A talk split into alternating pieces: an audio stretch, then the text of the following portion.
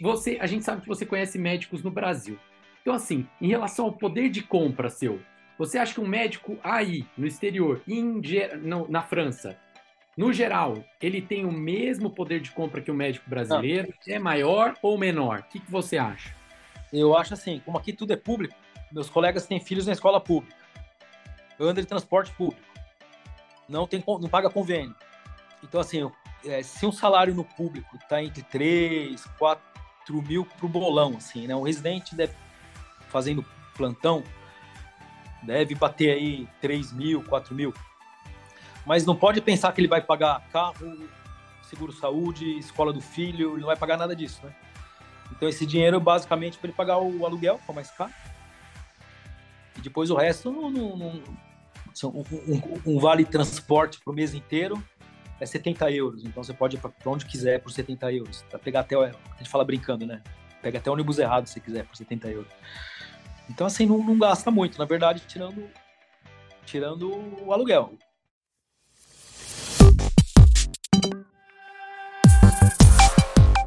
Fala pessoal, bem-vindos ao terceiro episódio do Saúde pelo Mundo, o podcast aqui do HackMed.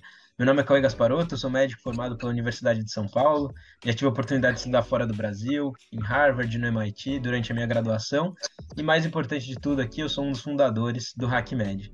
Nesse podcast, eu estou junto com o Fabrício Machado e a gente vai conversar com médicos e profissionais de saúde brasileiros que trabalham no exterior. E aí, dessa forma, a gente vai tentar entender um pouquinho melhor como é que funciona o sistema de saúde em outros países, como fazer para exercer a profissão médica no exterior e as dificuldades e vantagens da medicina fora do Brasil, além de conhecer toda a jornada médica dos nossos convidados. Hoje, além do nosso convidado, que o Fabrício vai apresentar daqui a pouco, a gente tem mais uma pessoa aqui que está participando com a gente, que é o Alexandre Menezes. Ele é estudante de medicina e também é um dos membros aqui do HackMed Club. Foi uma das pessoas aí que foi convidada aí, se inscreveu para participar do podcast de hoje e foi convidada para entrar aqui com a gente. Alexandre, queria que você se apresentasse para o pessoal também, falasse um pouquinho sobre você rapidamente antes da gente dar continuidade aqui. Muito bem-vindo e é um prazer. Obrigado. Com a gente hoje.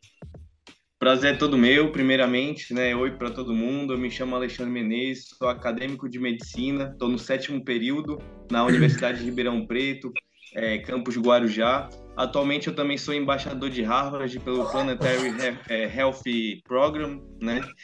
É, sou apaixonado por pesquisa Estou realizando o meu terceiro ano consecutivo no PIBIC como bolsista, né, no CNPq, e sou entusiasta da pesquisa, da inovação, do empreendedorismo em saúde, é, como ferramentas e vias de mudanças sociais, né? Então, eu não poderia deixar de fazer parte do HackMed. Perfeito, Ale. Fabrício, vou passar a palavra para você aí para começar aí com o nosso convidado de hoje. Boa, bem-vindo, Ale. Fala, Cauê. E hoje eu vou apresentar o nosso convidado aqui. Antes eu vou falar um pouco sobre mim. Meu nome é Fabrício Machado, eu sou médico radiologista. Eu fiz um MBA pela Universidade de Miami e vou aproveitar aqui, pessoal, para quem quiser estar é, tá mais conectado conosco, falar sobre inovação e saúde, seguir nossas redes sociais, tá? Aí do HackMed. Eu acho que é muito importante, como mesmo Ale falou, para fomentar esse sistema novo, esse ecossistema de inovação, tá? E hoje é com muito orgulho é, que a gente está apresentando o quarto episódio da nossa jornada aqui do Saúde pelo Mundo. E hoje a gente vai falar com a França. Eu estou aqui super feliz de falar com o João Carlos das Neves, cirurgião torácico, é, MD e PhD no Hospital Europeu Jorge Pompidou. Seja bem-vindo ao Saúde pelo Mundo, João. Bem-vindo. Olá, primeiro, boa noite a todos, obrigado pelo convite, me sinto honrado. É, então, eu sou o João Carlos, é, eu eu sou da Moca, né, em São Paulo. e eu fiz minha vida toda, desde que eu era aluno, na Universidade de São Paulo. E eu achava que eu ia ficar em São Paulo o resto da vida, então eu fiz a graduação, a residência de cirurgia geral, depois história, depois doutorado, pós-doc, aí virei professor MS3 em RDIDP na, no INCOR, né, Instituto do Coração, lá na USP. E até que eu desenvolvi um projeto que, quando eu era residente, eu já fazia é, as cirurgias grandes, né, como sou torácico, eu fazia as lobectomias ambulatoriais. Né? E aí um dia eu mostrei isso no congresso e os franceses me convidaram para ir no programa para desenvolver o projeto nos hospitais assistance publique, que é tipo o SUS de Paris. Né? E eu fui para ficar três meses, três, um, dois, três. Aí, cada vez eles pediam para ficar mais, aí fui ficando, casei, tive filhos. e a vida acabou, acabou me trazendo primeiro para a França. E eu tenho base nesse hospital, mas esse projeto hoje é um projeto internacional das universidades públicas, então a gente implanta em vários países do mundo. A gente tem muito contato com a China, com Shenzhen. E então hoje ele é um projeto mais internacional, mas a base é em Paris mesmo, nesse hospital, Hospital Européen Georges Pompidou. Oh, é, Cauê, não tem como deixar de colocar, é, de falar um pouco sobre esse projeto. Esse projeto, para mim, quando você me contou, João, é, claro, brevemente, ele para mim tem tudo a ver com sustentabilidade da medicina. E eu queria que você falasse sobre esse projeto. A gente sabe que hoje a saúde é, ela está entrando num, num, contexto que não dá para se pagar pela saúde mais por causa dos gastos com infraestrutura. Né? A gente sabe que a variação do custo médico hospitalar é aí a chamada inflação médica, que os, os economistas não gostam, né? De, a gente fala, ela está só aumentando. E quando você fala que você faz uma lobectomia, para quem não sabe o que é lobectomia, é tirar um pedaço lá do pulmão, um lobo do pulmão, é, via ambulatorial e não no hospital, você está tornando esse sistema mais sustentável. E eu queria saber um pouco desse projeto seu, porque eu acho que isso é muito interessante, né, Cauê? É um projeto inovador e há muito tempo que você faz, então tem tudo a ver com a gente aqui. Você pode contar um pouquinho do projeto? Sim, o prazer, Fabrício. É, esse projeto, na verdade, nasceu na Moca, né, no subúrbio de São Paulo, onde, quando eu era residente, eu comecei a operar no hospital da periferia.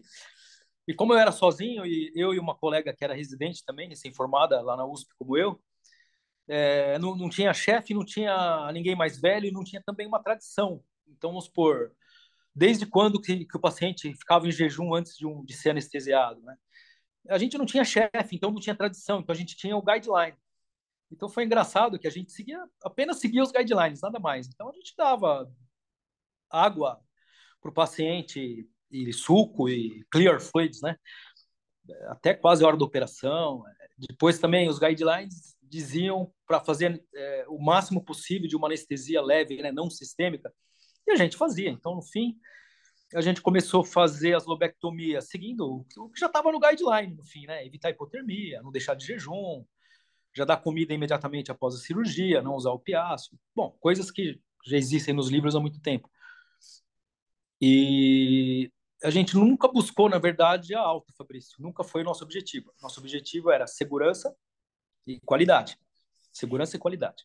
A gente não sabia que isso ia resultar em o paciente que corre no corredor, não é andar, é correr. Muitos que já corriam antes da cirurgia, a gente punha para correr no corredor, não andar. Claro que a gente ficava do lado, né? Tá do lado do paciente, eu acho que se eu tivesse uma coisa para dizer na medicina, que o que hoje com meus cabelos brancos me resume é ter compromisso com o doente, né? Tá do lado. Estando do lado, tudo se resolve, né? E aí a gente estava do lado, andava e corria e fazia ginástica com os pacientes minutos após a cirurgia, que é o que já estava no guideline, a gente não inventou nada, na verdade. E até que um dia um paciente virou para mim e falou assim, no mesmo dia da cirurgia, doutor, eu posso ir embora para casa? Aí eu falei, não, o senhor operou hoje, amanhã cedo eu venho do alto para o senhor. Ele falou, mas foi o senhor que falou que que tudo que falaram para o senhor na vida era um dogma, que no fim descobriu que as pessoas podiam ter cirurgia sem dor, sem náusea, sem vômito. Por que, que eu também não posso ir para casa hoje? E aí até o hospital era perto do metrô, e eu pegava a mesma linha que ele, até que foi o dia, isso foi em 1999, e nós voltamos de metrô junto. A gente morava meio perto. E foi a primeira lobectomia que eu fiz sem querer ambulatorial, né? Porque o paciente estava muito bem, era um paciente jovem, magro, jovem, assim, 50 e poucos anos, foi um lobé inferior direito, que também não é complicado. E, enfim, mas nunca foi o nosso objetivo da alta. Nosso objetivo era ter uma cirurgia sem náusea, sem vômito, sem dor, sem sofrimento, sem hipotermia, sem complicações, o mínimo possível, né? Pelo menos não ter complicações evitáveis. Só que isso, sem querer, começou a fazer com os pacientes que comem arroz e feijão, correm, estão vestidos, vão ao banheiro, que eles quisessem ir embora. Então, eles começaram a ir embora, aqueles que podiam, isso na década de 90.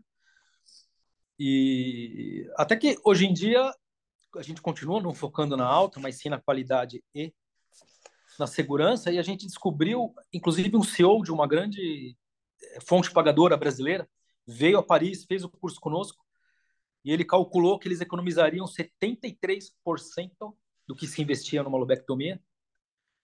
Em vez de investir 100 euros, investiriam 27 e economizariam 73. É mais ou menos o que a gente tem aqui. Não é o nosso objetivo também economizar dinheiro, mas como você falou, hoje em dia isso acaba sendo vital.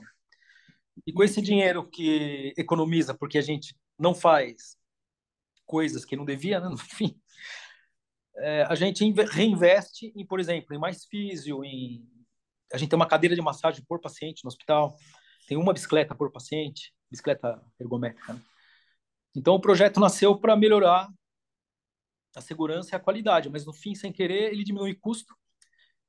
Ele, a gente não precisa mais de quarto, né? Porque o paciente quer operado de manhã, não da tarde, lógico. Da tarde dorme no hospital, mas o da manhã, da lobectomia, se ele tiver bem, se não tiver, se tiver tudo certo, se ele quiser ir para casa, ele pode. Isso foi interessante que até para os pacientes que não podem ir para casa por algum motivo, não podem ou porque não querem, por motivos não médicos, que já tem critérios de alta, a gente fez espaços bem-estar no hospital onde o paciente fica e ele faz ginástica. E... Então, esse projeto nasceu nada mais, nada menos de duas coisas. Uma, ficar do lado do paciente, né, ter compromisso. E aí, quem está do lado descobre as coisas, né, porque vê as coisas. Aí vem a inovação, que não é bem uma inovação, né? A inovação foi pôr em prática o que já está nos guidelines, né? Mas eu acho, sabe o que eu acho, João? Que não só foi uma inovação, como foi uma baita de uma inovação que assim, tem um conceito, o Cauê é craque em inovação, que a gente chama de é, a fruta mais baixa no pé, né? O pessoal chama de low hanging fruit, e, e é a, que os inovadores devem buscar. E quando você busca uma inovação que essa fruta não estava mais baixa, ela já estava caída no chão, porque já estava nos guidelines. E você pega uma coisa que ninguém está olhando é, e consegue acertar nos dois no, no trade-off, na verdade, da saúde, que é qualidade e custo, cara, eu acho que é o sinônimo de inovação que você fez. Eu achei muito legal, por isso que até trouxe aqui para A gente pode depois falar mais sobre o assunto e eu vou querer conhecer melhor. A gente até comentei e a gente pode depois bater um papo sobre isso, que é muito interessante. Parabéns, viu, João? Parabéns. Obrigado. Aí está o, tá o, o sentido de inovar. Cauizão, você. Cara, é exatamente, concordo 100%.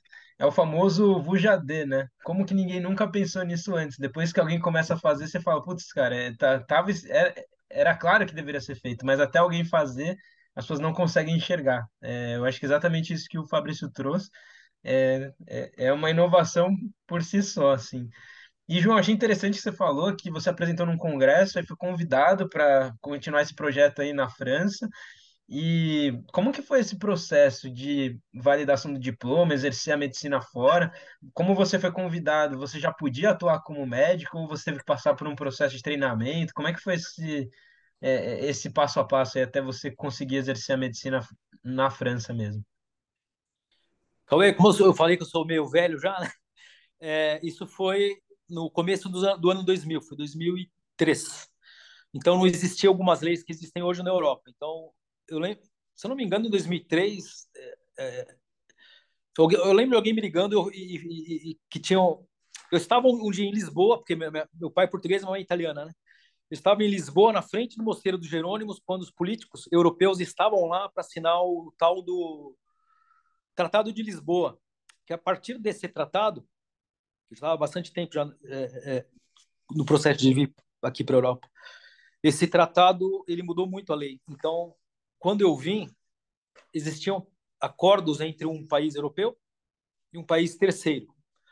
Hoje em dia, depois do Tratado de Lisboa, não existe mais isso. Então, o que eu vou contar é uma coisa que já não existe mais. Mas, para resumir, antigamente era muito fácil, porque alguém te convidava e você ia para o hospital e o acordo era bilateral. Então, assim, o próprio chefe do serviço ele podia julgar se você ia trabalhar lá ou não. Não precisava da tal da equivalência, que hoje precisa. Então, eu me beneficiei de uma coisa antiga, que era os chefes de serviço iam na Science Publique e falavam, ó, eu quero esse projeto, eu quero esse cirurgião, aí ele via você operando umas vezes, e ele mesmo te liberava para operar no serviço dele. Coisa que hoje é impensável, né? Hoje os colegas que vêm, eles contam que eles têm que passar por um processo administrativo que passa por Bruxelas, né? tudo. em qualquer país, tem muita gente vindo para Portugal, Espanha e Itália, né? E França também. E eles todos passam por um processo de equivalência que passam por leis europeias, leis que vêm de Bruxelas. Mas se você for, é, até João, se você for médico na França, você pode exercer a medicina em Portugal? Boa pergunta, Cauê, porque a palavra ser médico envolve várias nuances, né? Por exemplo, apesar da União Europeia ser uma, é, na França ninguém é médico sem ser especialista também. Então, por exemplo, eu não posso ser bacharel em medicina e cuidar de paciente, eu tenho que ser especialista.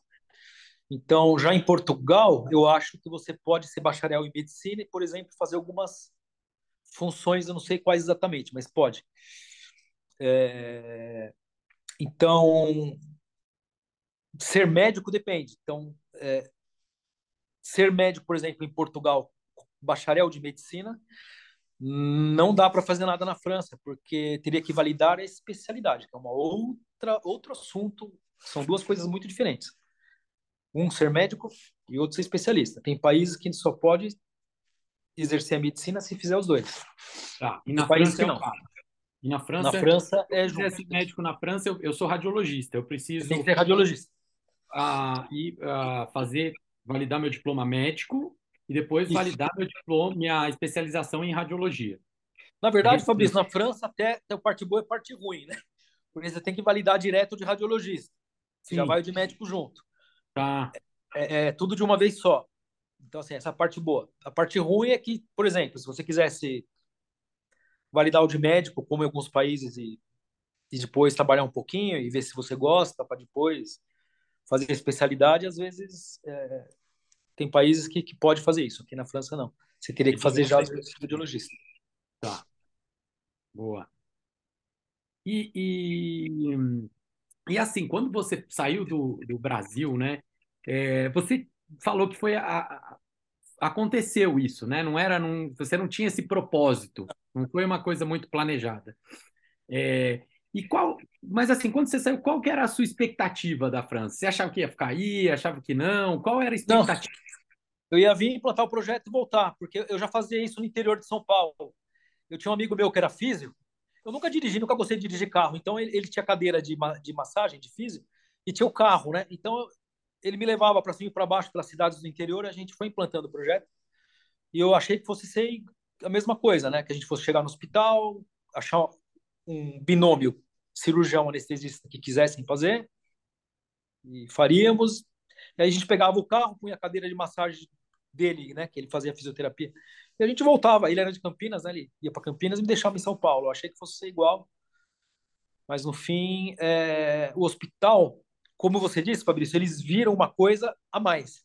Porque eu e meu chefe, que é cirurgião, e o anestesista, que era um alemão, é, a gente via a parte do paciente, que não, que não tinha complicações evitáveis, né? A gente não deixava de jejum sem precisar, a gente não, não dava antibiótico sem precisar, a gente não, não fazia anestesia geral se não precisasse. A gente fez muita lobectomia com anestesia local.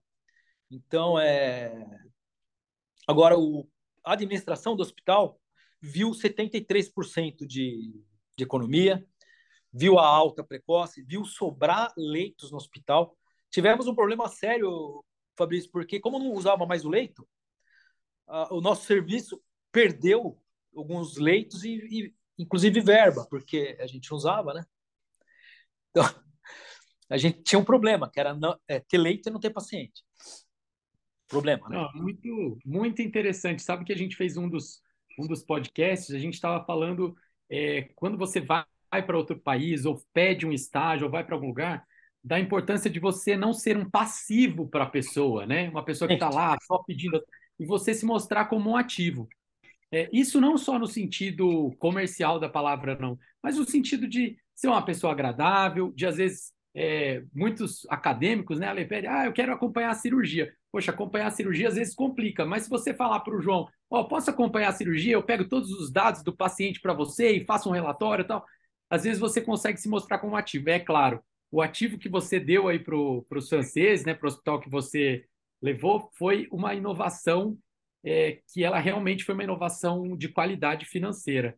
Então, eu acho que é bem importante a gente grifar esse conceito aí e é, trazer, destacar esse conceito de ser um ativo, né? Porque a gente fala tanto de networking e tal, e às vezes o network, o relacionamento bom, é quando tem uma troca, quando você consegue dar é, alguma coisa em troca e, e não é uma coisa só comercial, é uma coisa do seu, do seu trabalho, da sua vontade de agregar.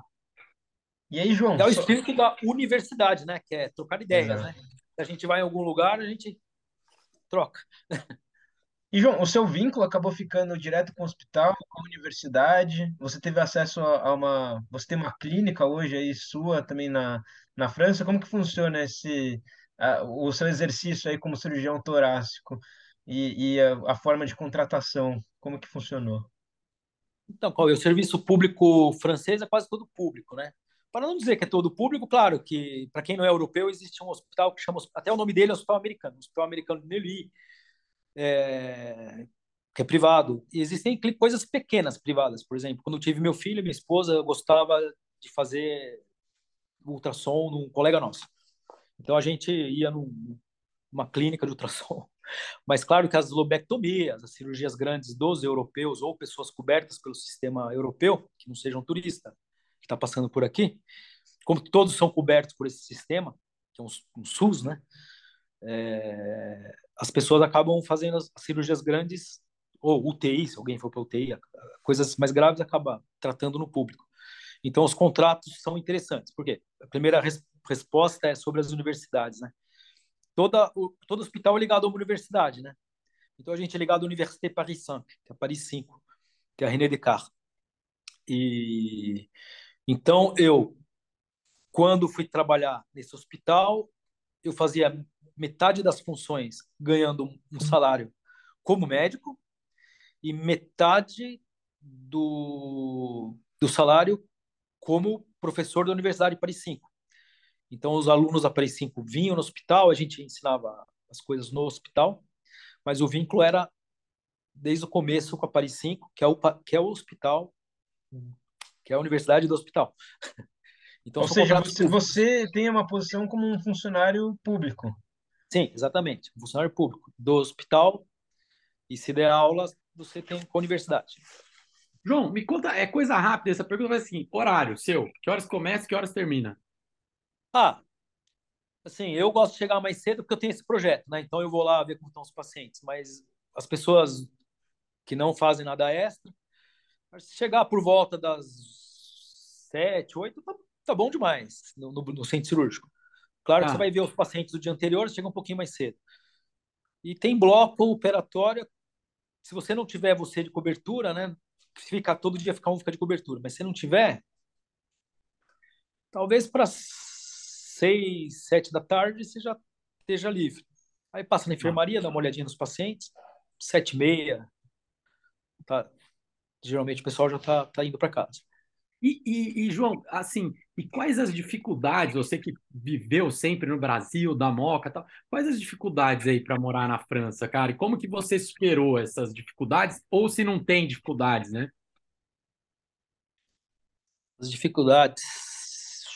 Eu acho que hoje em dia, para quem vier, que é diferente da minha época, que era mais fácil, eu acho que a dificuldade vai ser só a burocracia mesmo, porque no fim você ganha um salário que você consegue viver tranquilamente, sem se preocupar. É... E tem, aquela dificuldade de toda mudança. Talvez se eu for para outra cidade brasileira, a pessoa também vai ter que achar casa, vai ter que abrir conta no banco. Eu acho que não tem grandes dificuldades, tirando a burocracia do, dos diplomas hoje em dia, né? Porque assim, hoje em dia você aluga uma casa por, pela internet, abre uma conta. O banco hoje em dia você pode usar uma conta de qualquer lugar do mundo. Eu acho que não é difícil. Acho que difícil é mesmo. Se alguém quer vir para a Europa hoje em dia, tem que pensar em validar, vir com o diploma validado. E não chegar assim, ah, eu vou e vou ver o que vai dar, né? Já olhe como valida. Saiba Sim. como valida, se programe para validar e só venha validado no país que, que quer. Por exemplo, se quer ir para um país que valida só medicina, isso interessa para a pessoa, então já veja tudo. Não, eu não aconselho vir para depois ver no que dá, né? Porque não existe mais contratos como antigamente. E, e, a questão do idioma, João? Você teve que saber, tem que saber falar francês, o pessoal aceita bem o inglês, como que é essa parte aí do idioma? Ah, na verdade, os franceses falam bastante inglês, mas é aquele inglês francês, né? que é um sotaque forte, tudo, mas devagarzinho. No começo eu não falava muito bem. E quando eu me apertava, eu falava inglês é, e a gente acabava se acabava se entendendo. e aí, assim, hoje em dia você fala de falar bem. Hoje em dia você aprendeu tranquilo a falar o inglês, o francês tranquilamente, ou teve é mais uma dificuldade com o idioma? Esse ano dá 20 anos que eu tô aqui, então assim, é, tá, tá mais tranquilo. Mas no começo eu confesso que eu tinha uma certa dificuldade e me virava às vezes com inglês. Até era engraçado que às vezes eu falava a palavra em inglês e a palavra era a mesma em francês, né? Só muda um pouco o, o sotaque, né? Então, no fim, eu descobri que era mais fácil do que eu pensava, no fim. Perfeito. E o francês é como, bom, é como toda pessoa no mundo. Você falar bom dia, é, por favor, ele sempre tem uma boa vontade, né? Então, assim, o que não pode, claro, como em lugar do mundo, é não falar bom dia, não falar por favor, porque aí a má vontade se instala e acabou. Né? A, a, educação é universal, né? É, é universal. Acho que em qualquer lugar do mundo é assim. É, boa. É, João, a gente, eu vou fazer uma pergunta aqui, e aqui para a gente do Brasil, ela parece até deselegante. Eu, óbvio, é, é, assim, é sobre a questão financeira, sabe? Uhum. Como que a gente faz isso? Em vez de a gente perguntar quanto você ganha na França, você, a gente sabe que você conhece médicos no Brasil. Então, assim, em relação ao poder de compra seu, você acha que um médico aí, no exterior, em, no, na França, no geral, ele tem o mesmo poder de compra que o médico brasileiro? Não. É maior ou menor? O que, que você acha? Eu acho assim, como aqui tudo é público, meus colegas têm filhos na escola pública. Ando de transporte público. Não, tem, não paga convênio. Então, assim, é, se um salário no público está entre 3, 4 mil para o bolão, assim, né? Um residente deve, fazendo plantão, deve bater aí 3 mil, 4 mil. Mas não pode pensar que ele vai pagar carro, seguro-saúde, escola do filho, ele não vai pagar nada disso, né? Então, esse dinheiro é basicamente para ele pagar o aluguel, que é o mais caro, e depois o resto, não, não, não um, um, vale transporte para o mês inteiro é 70 euros. Então, você pode ir para onde quiser por 70 euros. Pegar até, a gente fala brincando, né? Pega até ônibus errado se quiser por 70 euros. Então, assim, não, não gasta muito, na verdade, tirando, tirando o aluguel. Então, assim. Então, então, o poder de compra ele, ele é equivalente, porque você precisa gastar menos com essas coisas que a gente gasta aqui, que são particulares. Eu acho, Fabrício, eu falaria diferente. Eu acho que se alguém ganhar o salário europeu e viver como europeu, vive bem. O que não dá é, por exemplo, se alguém quer ter carro e quer ter empregada doméstica e está acostumado com, com coisas que talvez estivesse acostumado aí, é, aí eu acho que o dinheiro não dá, por exemplo. Então, a empregada ganha quase como eu, né, por, mês.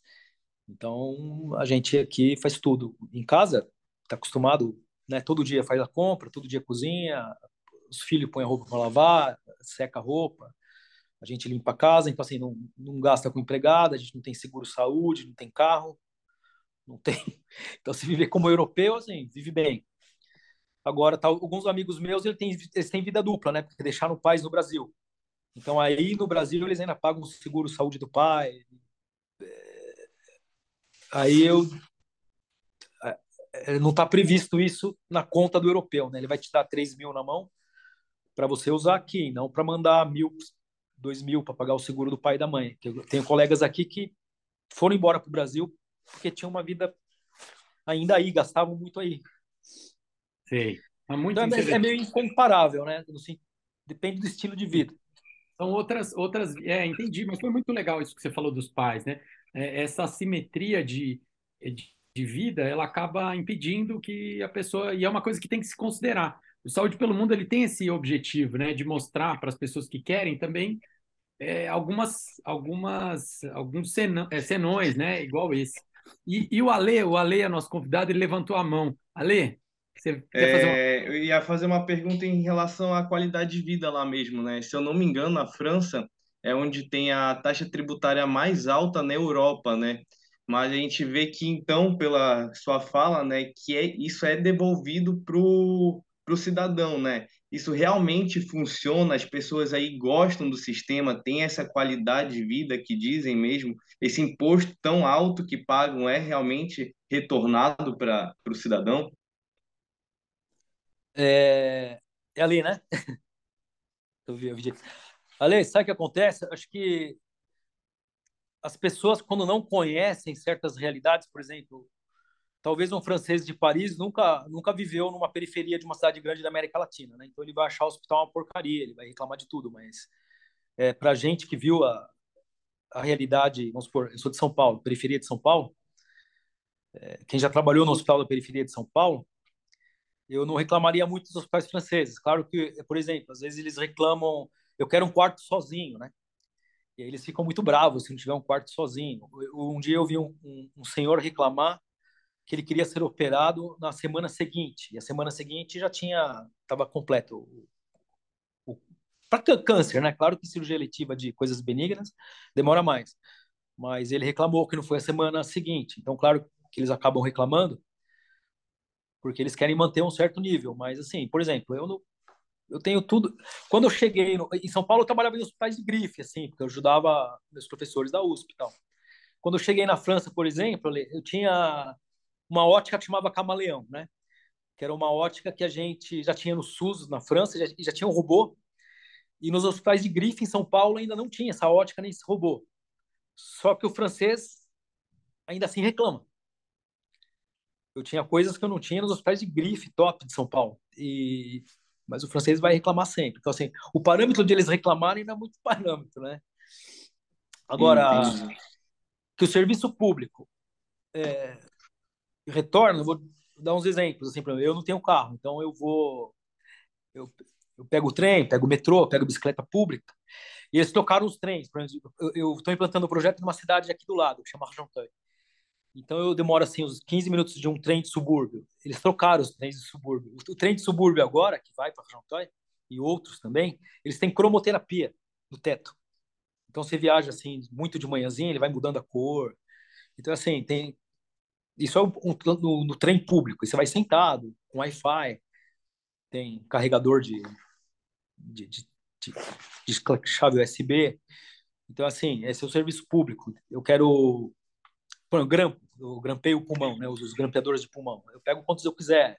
Claro que eu não vou desperdiçar, mas assim, eu não tenho um limite material das coisas, né? O quarto, o quarto é o quarto só de um doente, nesse hospital que eu tô. Claro, tem hospitais que não são assim. A gente quis comprar bicicleta, uma para cada paciente, comprou. É, então, assim, é um hospital público, um transporte público, a escola pública também, são coisas que eu, eu diria que funciona. Entendi. E fazendo o link agora, como o médico recebe aí, né? E como o sistema funciona, porque é, por alto, tem um amigo que já morou aí na França, né? Ele estava me explicando que tem dois sistemas, né? Tem um Carte Vital e tem um Mutuale, né? Que aí seria um complemento que é como se funcionasse o que o outro não banca, né? Mas, é. diferente daqui do Brasil, aí também da banca os remédios, né? E, tipo, como é que faz para esse sistema fechar? E se o governo, se a pessoa paga e depois o governo ressarce o médico, né? Ressarce o cidadão. Tipo, como é que é esse tabelamento de preços? Como é que o, o médico recebe? Como é que a conta fecha? Como é que o sistema funciona? É, ali, na farmácia, quando eu vou, é, na prática, você tem a cartinha verde. É, você, até ela está aqui. Você pega, passa essa carta verde e, via de regra, você não paga os remédios que estão prescritos. A não ser que você queira uma vitamina, assim, um complemento, alguma coisa, mas remédio mesmo você não paga, né? Eles estão, vamos supor, se tiver diabetes ou hipertensão, ou, você não vai pagar. Você vai na farmácia, você passa a carta verde, que é a carta da Segurança Social e do, do SUS, né? E você acaba não pagando. É... E o. E que mais você tinha perguntado? O do remédio? É, tipo, como é que o sistema faz para fechar, entendeu? Tipo, como é que ele consegue ressarcir o remédio, o procedimento, tudo? Como é que funciona o sistema público daí? Uhum. Ô, Ale, é, talvez, eu acho que a gente até está entrando nessa segunda parte agora, e a gente poderia emendar assim. É, para a gente começar do começo, é, essa parte, João, que é a parte que a gente é, fala um pouquinho sobre o sistema de saúde mesmo francês, Uhum. né? E eu queria que você explicasse assim para gente como funciona o sistema de saúde na França e quais as principais diferenças em relação ao Brasil. Aí, Ale, depois eu acho que você faz essa pergunta em seguida, ou que eu acho que ela vai agregar mais. Mas assim, explica para gente como funciona o sistema de saúde aí e como a gente pode comparar ele ao do Brasil. Quais as diferenças? Eu, eu, eu acho, Fabrício, que até a ideia do SUS é muito melhor que do sistema francês, porque o SUS, ele, eu não conheço todos os países do mundo, obviamente, mas eu acho que dá para contar nos dedos, talvez dê para contar quais são os sistemas universais, né? Que você entra e entrou, tá coberto. Porque, como o Ale falou, né? O sistema francês ele é público, por exemplo, se é uma doença grave, é óbvio que ele é público e você não vai pagar nada. Mas algumas coisas que não são muito graves, não são doenças crônicas, você tem o terço pagante, que é peião, que você paga 30%. Então, algumas coisas, eu trabalho com câncer, então os meus pacientes nunca pagam nada, né, por definição. Mas tem coisas menores que o paciente paga 30%. E, e então é, é, o que o Pode Alexandre dar um exemplo falou. dessas coisas menores? Uma coisa menor que o paciente não quer fazer porque ele vai pagar 30%? É que eu nunca aconteceu comigo. No meu, no meu serviço, como eu falei, é tudo câncer, mas por exemplo, alguém vai na urgência sem ser mandado pelo SAMU, sem ser mandado pelo médico de família, ele entra sozinho na urgência, porque quis, foi andando para a urgência. E depois é nada grave, ele paga um terço. Você vai numa consulta, por exemplo, a minha esposa, ah, lembrei, minha esposa fazia a ultrassom nesse médico que era privado. Aí passa essa cartinha, que é a cartinha do SUS. Aí você enfia na maquininha. Aí o SUS paga, sei lá, 30 euros para ele mas a ecografia dele ele cobra 60. Então, depois eu pego do meu bolso e dou mais 30 para ele, que é o que o Alexandre falou. Tem gente que faz o quê? Faz uma mutuelle, que é um, um sistema mutualista onde você paga, sei lá, 10 euros por mês um tipo, é, não vou dizer que é igual um convênio, mas é como se para ficar, didático, é como se fosse um convênio. Mas é muito mais barato. Você paga, sei lá, 10, 10 depende se é família, 20 euros por mês e que te paga o terço pagante. Então você enfia a cartinha no médico particular, ele fala, ó, o SUS, a Science Publique, pagou 30, mas eu quero 100. Minha filha, ah, lembrei outra coisa, minha filha foi fazer um cortar o frênulo da língua. E o pediatra, a gente gostava muito dele, era privado, a gente foi nele, ele cobrava 100 euros. Aí a gente passou a cartinha, pagou 30 e a gente deu 70 do nosso bolso para ele. Se a gente tivesse uma Mutuelle, aí a Mutuelle paga os 70. Ou não, depende de qual, é a sua multiplicação. Sim, então seria mais ou menos. Vocês têm um sistema público, ele para muitas coisas, para aquelas coisas, vamos dizer assim, com indicação tal, ele paga tudo. Para aquelas que você e, e, que você não escolhe o médico. Para aquelas que você quer escolher o médico ou não tem indicação, existe uma coparticipação. Isso. E se você quiser é, não pagar essa coparticipação, você faria um convênio que pode te pagar, por exemplo, até é, pode escolher assim, eu vou pagar uma Mutuelle de 8 euros, que é muito barato, que cobre só consultas até 60 euros, por exemplo. Você pode pagar uma de 10 euros que vai até 100 euros. Você pode, não sei, talvez deve ter alguma cara, eu nunca procurei, mas deve ter alguma cara que cubra coisas mais caras eventualmente. Ale, o é, é, é, que, que você acha aí? Quer complementar a pergunta? Eu não sei se respondeu a sua dúvida aí, Ale. Ah, é que eu acho muito legal, né? Porque isso inclui, é, inclui os remédios, né? E aí, tipo, normalmente aqui a gente tem um gasto muito alto com remédio, né? Aí a tributação do remédio é muito baixa. Então, eu acho esse sistema muito interessante, né? O que eu fico intrigado é que, tipo, como é que o sistema consegue bancar tudo isso, né? Como é que, tipo, o dinheiro também chega no médico? Então, tipo, ele, o médico receberia pouco? Essas daí que são as minhas dúvidas sobre o sistema. Eu acho, Ale, que o médico francês, em relação à população geral francesa, ele ganha menos do que um médico brasileiro da minha época, não sei como está hoje aí, em relação à população geral, porque o salário mínimo aí deve estar por volta de mil reais, né? Acho que é 1.200, se eu não me engano. 1.200. É 1.200, né? Eu acho que Talvez os médicos 1300. devam ganhar na média aí, não sei. Estou por fora, mas pelo menos aqui no Google, aqui, 1.380. Isso, 1.380. Tá. Então, assim, eu acho que o médico ganhar 13 mil reais não assusta ninguém aí.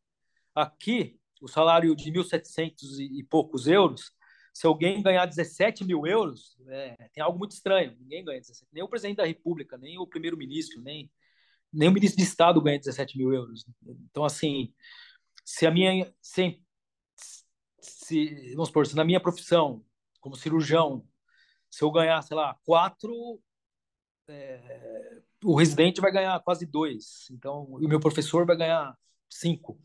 E o presidente vai ganhar sete. Então, assim, é, eu acho que o médico europeu, não vou dizer europeu, porque só trabalho na França, mas o médico francês, em relação à população francesa, ele ganha mais ou menos uma média um pouquinho para cima. No Brasil, eu não sei, na minha época, que, é, bom, eu saí daí já, já, faz tempo, vai dar uns 20 anos. É, eu acho que não, não era estranho na época o médico ganhar 10 salários mínimos, até, até, até mais no fim, assim, na média. Não estou nem falando dos médicos que trabalham no privado puro, né? Eu acho que... Sim, saiu, saiu uma pesquisa agora é, sobre os salários médicos, né? E o salário ele dá quase uh, ah, 28 vezes o salário mínimo. Salário Isso médio, na média? Isso, na média. Ah, não, isso é impensável aqui na Europa. A gente é. ganha talvez o dobro da população geral, vai, duas vezes. É. Não, eu, não eu, posso estar, eu, eu, posso estar errando dois para cima ou dois para baixo, 30 vezes ou 26 vezes a mais, tá? O salário mas é, mínimo. Mas é da ordem de dezenas, né? Não de unidades. É na, ordem, é na ordem de dezenas.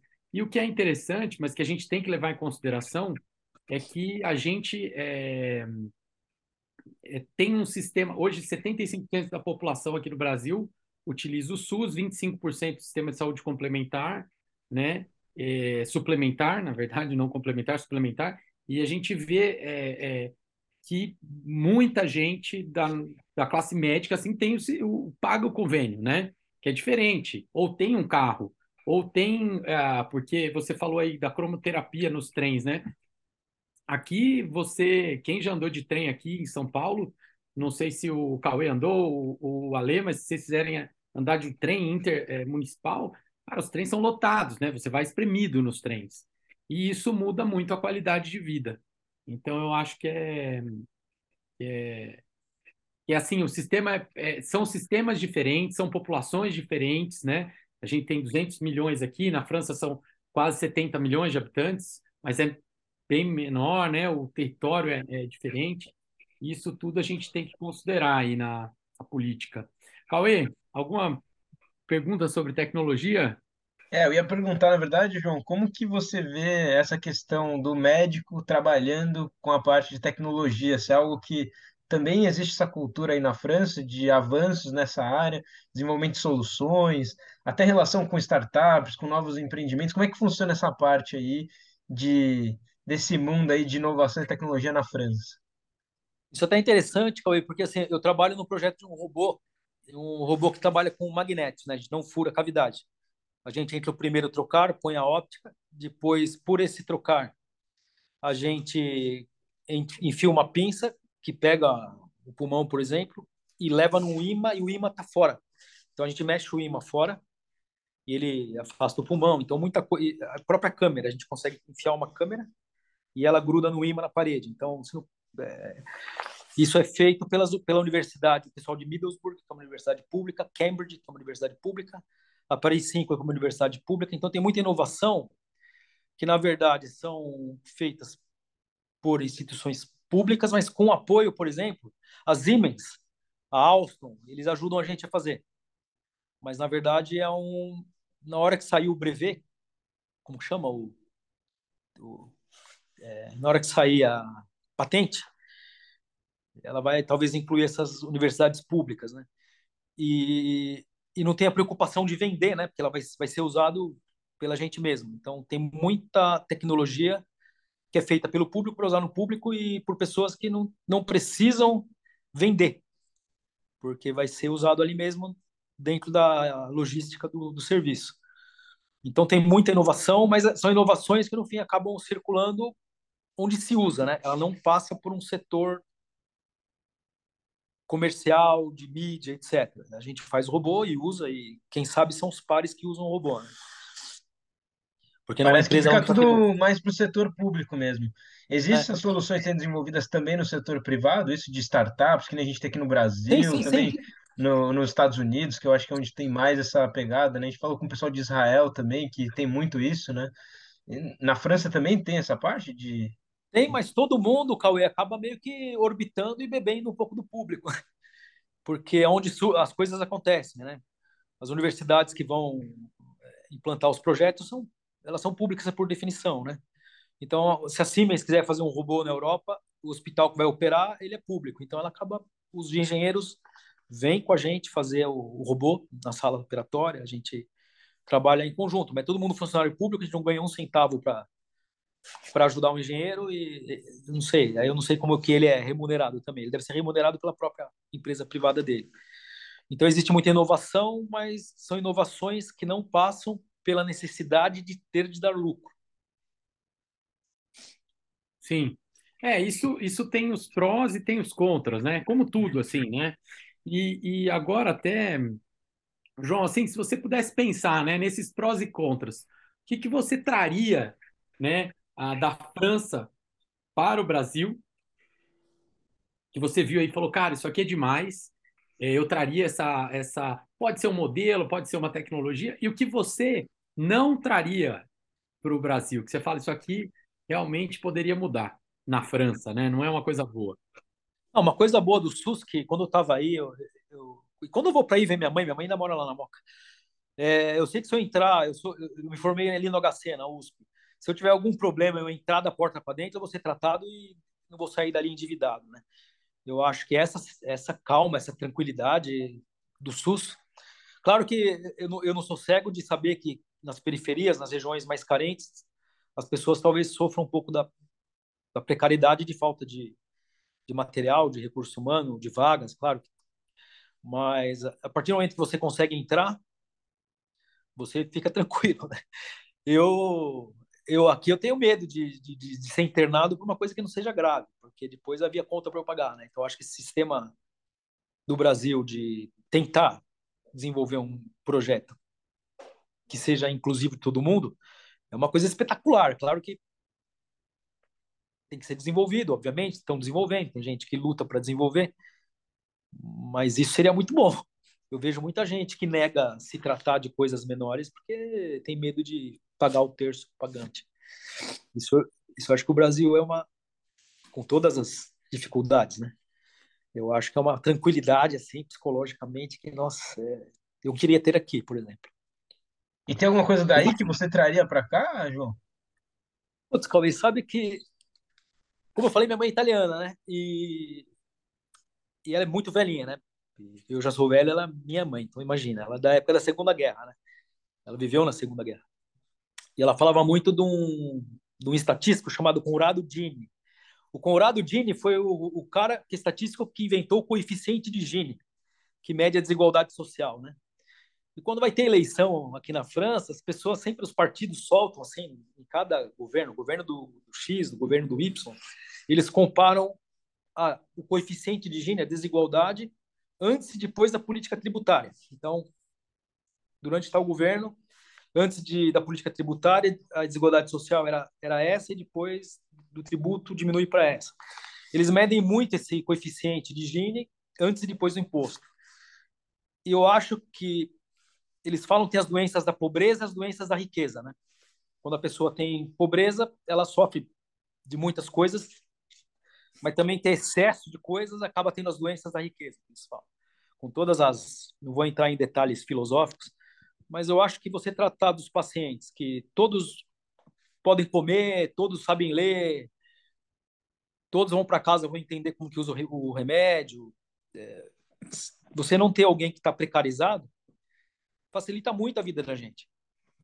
E a gente vê quando vem o imigrantes que atravessaram o Mediterrâneo, boiando, refugiados, que estão em um país rico, mas eles estão em precariedade, a gente vê a dificuldade que é você tentar ajudar alguém que depois não vai ter comida, né? Alguém que não, não sabe ler, não vai conseguir tomar o remédio direito.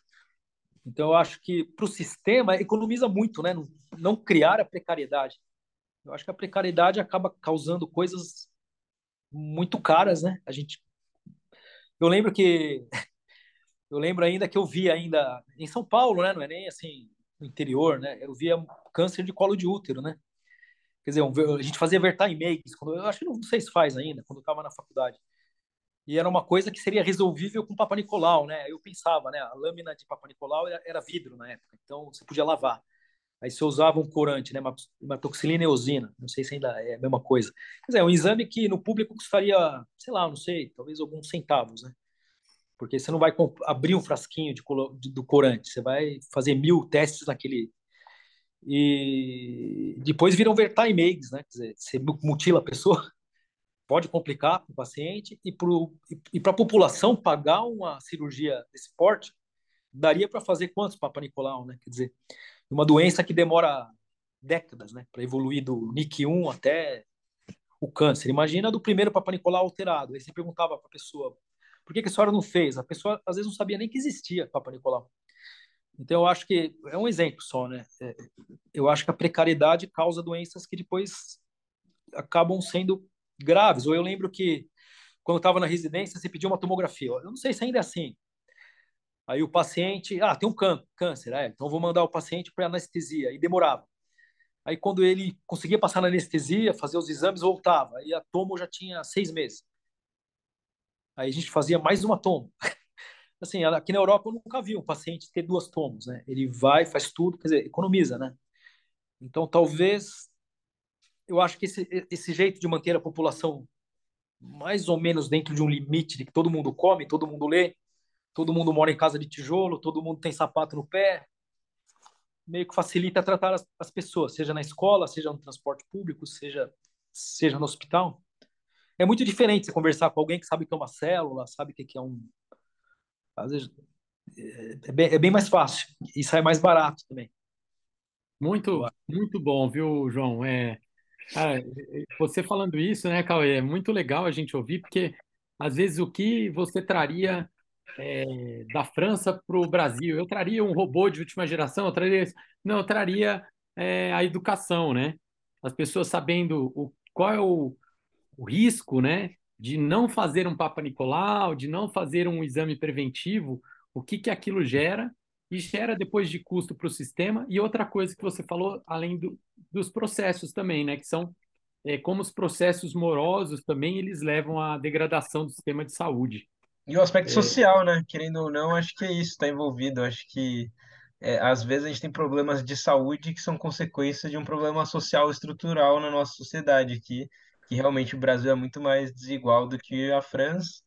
E a gente tem uma população muito grande que está em uma situação de vulnerabilidade hoje, e isso é um problema que repercute na saúde também. Eu acho que é interessante essa visão, né? Talvez para a gente solucionar os problemas de saúde, a gente também tem que olhar para os problemas sociais, educacionais e, enfim, uma visão mais ampla do, dos problemas da sociedade mesmo. Mas, Ale, você sabe que quando eu trabalhava na pediatria, na residência, na, é, no internato, perdão, é, que em francês internato quer dizer residência, mas enfim, o internato brasileiro.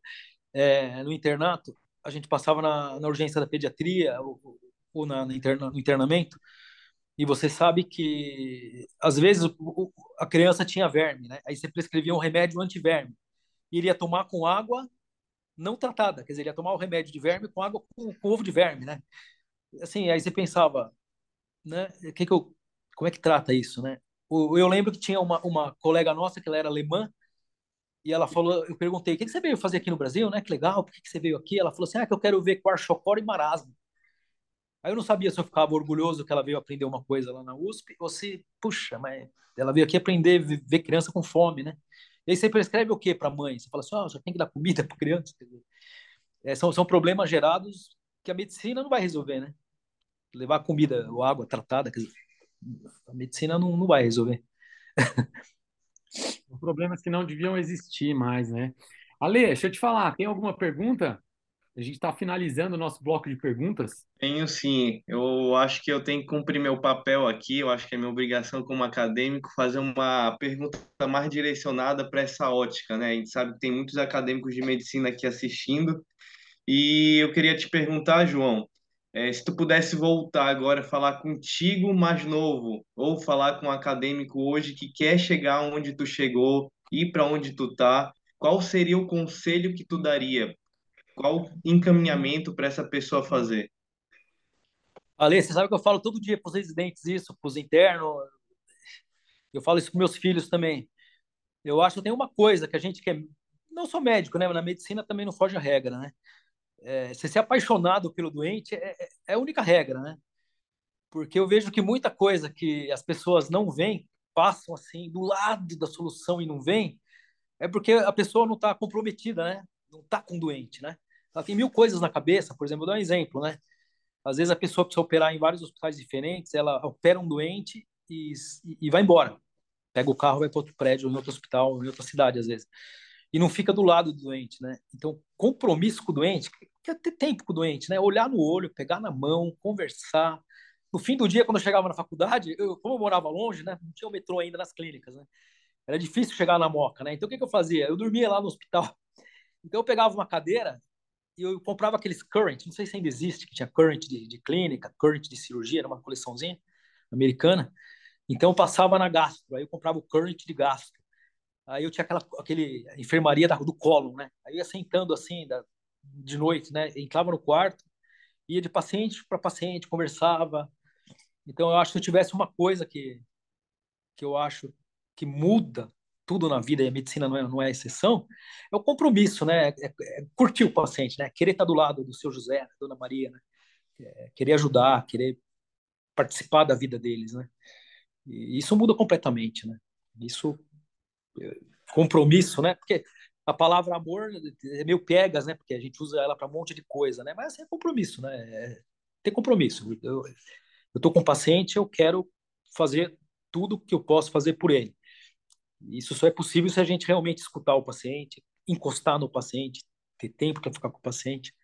Então, acho que, acho que a palavra eu, eu resumiria assim, né? Quer dizer, é gostar de paciente, né? ter compromisso. O resto vem. Eu, eu vou falar, João, e, e a Lê, né? Essa dica é uma dica preciosa, viu? Porque, embora o João esteja falando e pareça para algumas pessoas meio óbvio, a gente vê que muita gente não gosta de conversar com o paciente, não gosta do paciente, não gosta e está ali fazendo medicina. E isso alguma hora pega a gente, né? Alguma hora vai pegar. Quem não gosta de conversar, quem não gosta de. Vai pegar porque aquilo vai te, te demandar. Então, é, é, eu acho que isso é uma coisa que todo mundo que é médico, que curte a medicina, é, igual a mim, ao Cauê, ou a Lê vai ser um desses caras, com certeza, a gente tem prazer de conversar com as pessoas, entender os problemas, é, entender, ter uma empatia é, comedida, aquela empatia que você consegue ajudar o paciente mesmo assim. Então, acho que é uma dica preciosa. E uma coisa que eu acho que eu sinto também, Fabrício, não sei se tem essa percepção, me parece às vezes que conforme a gente vai ficando mais é, mais experiente, mais velho dentro do modelo hoje de educação, parece que a gente vai esquecendo essas coisas, né? Algo que no começo da faculdade, quando a gente entra, parece que às vezes a gente tem que sempre estar lembrando isso, porque eu vejo muito acontecer, conforme a gente vai ficando é, mais experiente, pessoal mais velho, vai ficando um pouco menos, mais frio talvez nesse sentido, né? É algo que a gente não pode perder realmente. Às vezes eu sinto isso, de comparando, né? Como, como eu vejo alguns colegas meus que agora estão na residência, com, com como a gente era quando a gente entrou na faculdade. É, acho que a gente tem que tomar esse cuidado de não esquecer o porquê que a gente escolheu esse caminho. E, enfim, acho que realmente uma, uma dica valiosa aí, João. E vai ficar muito mais fácil, né, João? É, essa paixão, como ela facilita o nosso caminho na medicina. Ela facilita muito. Você gostar do paciente, você é, entender que não é porque você está 10 anos operando que ainda você não tem que é, falar assim, não dá para aquele paciente sentir dor, não dá para a gente achar normal um paciente sentir dor, um paciente sentir um desconforto que você possa é, melhorar. Então, é, eu acho que é por aí. Perfeito. E vamos para o nosso quadro Hacker Conectado, Cauezão? Hacker Conectado. Ô, João, aqui no HackMed a gente tem uma tradição no nosso podcast.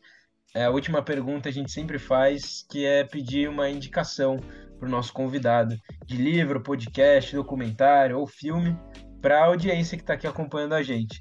Então eu queria pedir para você se você teria aí alguma, alguma indicação para quem está nos ouvindo aqui hoje.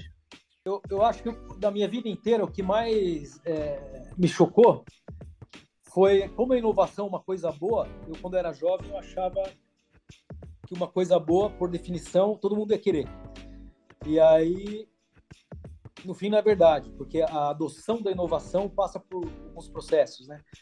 E eu só comecei a ficar mais tranquilo quando eu comecei a ler as obras do Mitchell Rogers, a teoria de Rogers. E se alguém puser no Google teoria da difusão das inovações, Diffusion of Innovations, vai cair na teoria de Rogers. E é muito interessante o Mitchell Rogers, porque ele explica o porquê. Não basta a ideia ser boa, não basta a coisa funcionar. É... Então ele fala muito sobre como implantar uma inovação. Eu acho que mais do que inventar algo, descobrir algo, o que mais foi um empecilho na minha vida não foi descobrir que, poxa, se o paciente tomar água até a hora da cirurgia, se não fizer anestesia geral, se eu bloquear bem, se eu não usar opiáceo, se eu der comida logo, se eu puser para correr no jardim florido, e tudo isso é bom, porque é óbvio que é bom. É realmente é difundir que as pessoas aceitem. Então, tem o livro do Mitchell Rogers, que é a teoria de Rogers, que chama Diffusion of Innovations, é a teoria da difusão da inovação. Para quem quer inovar, tem que saber que para cada vez, tem aquela frase que eu até esqueci, cada vez que você morde a maçã, você possui um paraíso, né? é mais ou menos isso. Você, quando inventa alguma coisa, às vezes você acaba tendo que saber lidar com o ambiente onde você está, né? Nem, nem sempre é fácil. Então, para quem é jovem, cheio de ideias, eu acho que é bom ler isso, porque eu fui ler muito velho, quebrei muito a cara. Eu... É interessante ler. Mitchell Rogers, que é Diffusion of Innovations. Esse é muito bom. É bem legal. Cauezão, tem alguma indicação de livro? Porque a gente também faz indicação, tem algum novo? Cara, eu, a gente aqui no HackMed está trabalhando com um livro agora, é, esse mês, que a gente está falando sobre é, como entender oportunidades também dentro das, do contexto da saúde. E um dos temas que. Um dos, o, o livro que a gente recomenda esse mês é o Muito Além da Sorte, do Clayton Christensen, né? Que é um professor de Harvard que, enfim, ele tem vários livros, né? E esse livro ele fala sobre o conceito do job to be done, né? Do trabalho a ser feito, é bem legal. Uh, o subtítulo é Processos Inovadores para entender o que os clientes realmente querem, né? E é bem legal isso, ele traz uma visão de como que você pode entender o que realmente as pessoas precisam quando você vai criar algo novo, algo inovador. E acho que vai um pouco na linha do que o, o João trouxe também, então deixa essa indicação para hoje. E vou dar uma olhada, viu? Eu não conhecia, João, essa, esse livro do Roger, já, já procurei aqui. Achei, achei bem legal, obrigado pela indicação. Tem alguma aí, Fabrício? do Google, cai nele já. Eu já achei aqui, achei aqui rapidinho. Eu, eu tenho. Ale, você tem alguma dica aí de livro também? Eu tenho uma. É um livro relativamente recente, né? Foi inaugurado em 2021. O nome do livro é Psicologia Financeira, né? Mas não se enganem pelo título, né? Financeira, a gente pensa logo em mercado, que vai vir várias tabelas, vai ensinar a investir. Na verdade, não, ele é um livro que fala muito mais sobre filosofia e psicologia, né? Do que realmente mercado em si. Ele, na verdade, pega um compilado de histórias e a gente vai lendo essas histórias e vai tendo vários insights em cima dela, né? O autor do livro é o Morgan Russell, né? Há quem diga, né, que ele é o novo Robert Kiyosaki aí, né? Que o livro dele vai fazer mais sucesso, ou sucesso até tanto quanto o Pai Rico, Pai Pobre, né? porque a leitura é muito dinâmica, é muito fácil, né? É, ele, pega a história de todo mundo e relativiza tudo. Então tem vários momentos de mindfucks que eles falam, né? É, contra-intuitivos e tudo mais. Eu, eu acho que é um, um livro que ajuda muito no crescimento e no pensamento aí. Muito bom, muito legal. Eu, eu, eu vou indicar um aqui, o livro que eu vou indicar é de um autor sul-coreano chamado Byung-Chan-Hu. É um livro curtinho, chama Não Coisas, é, e ele fala um pouco da superficialidade do mundo que a gente está vivendo de informações. A gente está inundado de informações, mas num mundo ainda muito superficial, é, que ele chama do mundo das não coisas, né?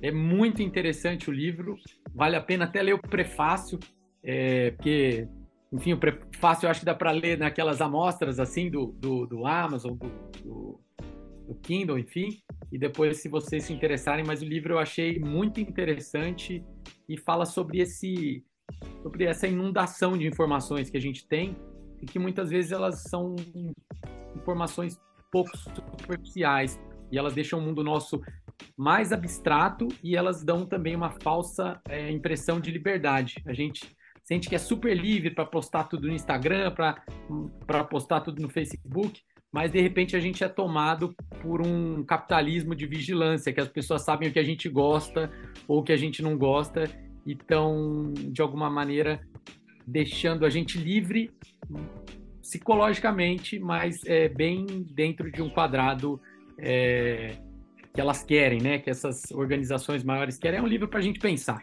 Mas é essa minha, minha indicação, não coisas do Byung uh, Chul Han, esse sul-coreano que hoje está morando na Alemanha, professor de filosofia. Muito bom. Eu acho que assim a gente encerra o episódio de hoje. Fabrício, Alexandre, João, muito obrigado por estarem aí com a gente. Foi um prazer bater esse papo. Obrigado. E acho que é isso. Obrigado, João, João aí, pelo seu volta... tempo. É um prazer. E a gente volta com, eu volto com, a gente volta a conversar com você para entender mais ainda sobre todo o seu projeto aí. Muito obrigado. Cauezão, obrigado por participar comigo, como sempre, né? Nós dois aqui, Ale, super convidado, suas perguntas foram muito boas e obrigado. E a nossa discussão. É, e vamos lá, vamos exercer a medicina com muita paixão aí, que esse a gente não sabe todas as soluções, mas essa a gente tem certeza que é necessária. Abraço, pessoal. E eu queria obrigado. aproveitar, Fabrício, só, só, só, falando Opa. aqui, se o pessoal que está escutando a gente gostaria também de participar aqui dos nossos podcasts, fazer parte aqui do HackMed, depois dá uma olhadinha no nosso site do HackMed Club para entender como fazer parte da nossa comunidade. E quem sabe aí ser o próximo convidado a participar aqui com a gente, entrevistando aqui no nosso, nosso capítulo do Saúde pelo Mundo. Valeu, Super pessoal. recomendo. valeu, Obrigado, valeu. viu? Tchau, tchau. Tamo junto. Valeu. Até a próxima.